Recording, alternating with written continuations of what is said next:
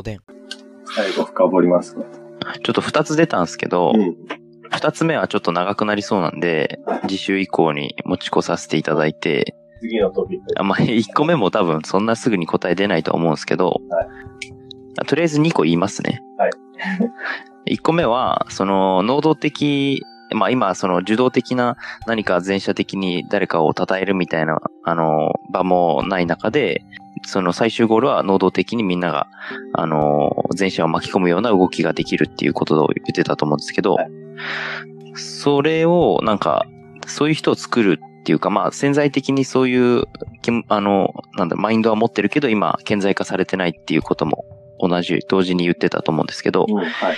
受動的なのって、場合によっては制度作れば、あのーなんだろうな、達成し得ると思うんですけど、そうです能動的な方って、もはうそもそもの土台というか、まあその会社の文化だったり、その人の元々持ってる価値観とかマインドだったりにすごい依存するのかなと思ったんですけど、うん。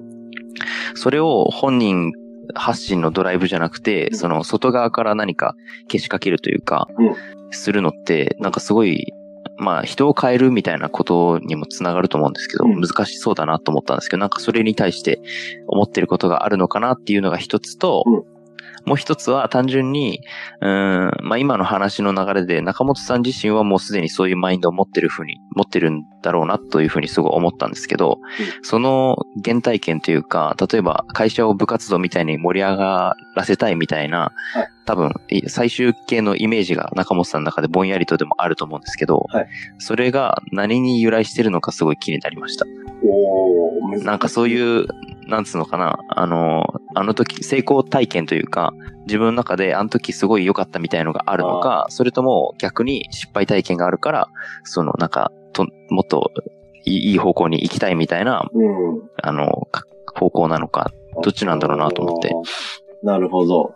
深いですね。ちょっと書き留めておきますね、次週以降のために。そうですね。あ、じゃあ、そうか。じゃあ、2個目の原体験はちょっと、じゃあ、宿題というか、はい。うそうっすね。いや、でもすごい気になります。ちょっと考えときます。自分もそんな考えたことなかったんで、原体験とかあるのかな。ちょっと深掘ってみます。気になる。で、1個目の方はい。なんですけど、うん。えーっと、なんだっけな。まあ、能動的な人を、まあ、そうそう。潜在的に能動的な人。ここにハードルがあるってことですよね。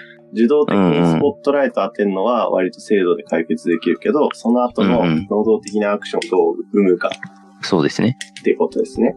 はい。うーん、それに関しては、まあ、しもう正直、えー、まあ背中を見せるしかないんですが、うんうんうん。だから自分がもう能動的になってる姿を見せるっていうのは、まあまず、そうっすねま。ず第一になるんですけど、うん。まあ、第2は、まあそもそもスポットライト当たるような、まあ、優秀な人だよっていうのを自覚させることじゃないかなっていうふうに。あ思っーじゃあ周りがもっと評価するっていうそういうこことですかね。とです。そういうことです。いや、うん。なんか、その、影で活躍してる人って、なかなか評価されてないのにも紐づくと思うんですね。まあ、評価されてないってことは、そこまで自分のことも、その、評価しない。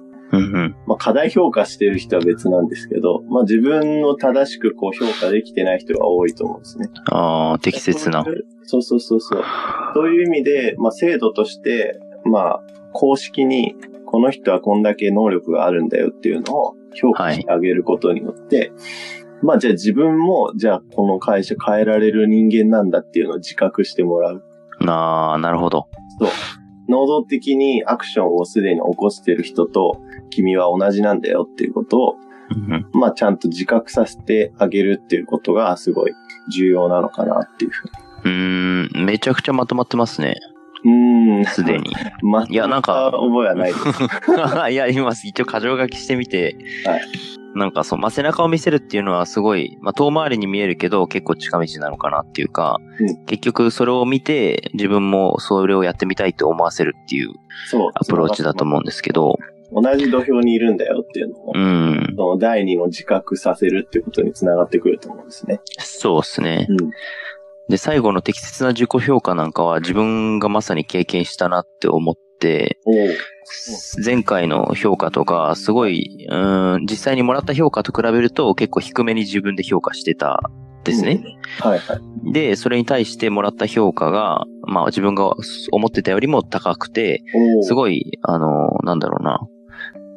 それってあんま良くないなというか、うん、ちゃんと適切な自己評価、要はできてないってことじゃないですか。そう、そう。過小評価することが美徳じゃないと思うんです、うん、それをちょっと美徳としちゃうのは間違ってるっていうことですよね。そういうことです。うん、自分は結構逆に課題評価しちゃう方なんですけど。うん、でそれはだからすごい、まあいい意味でマイノリティというか、なかなかできる人はいないと思うんで、やっぱり。びっくりしました。なんかいろいろ話を、うん、まああんまり評価の話ってできないんですけど、うんうん、ちらほら聞くと、めっちゃ過小評価してる人多いみたいな話を聞いて、すごいなんか、うん、もったいないなって思いますね。うんうん。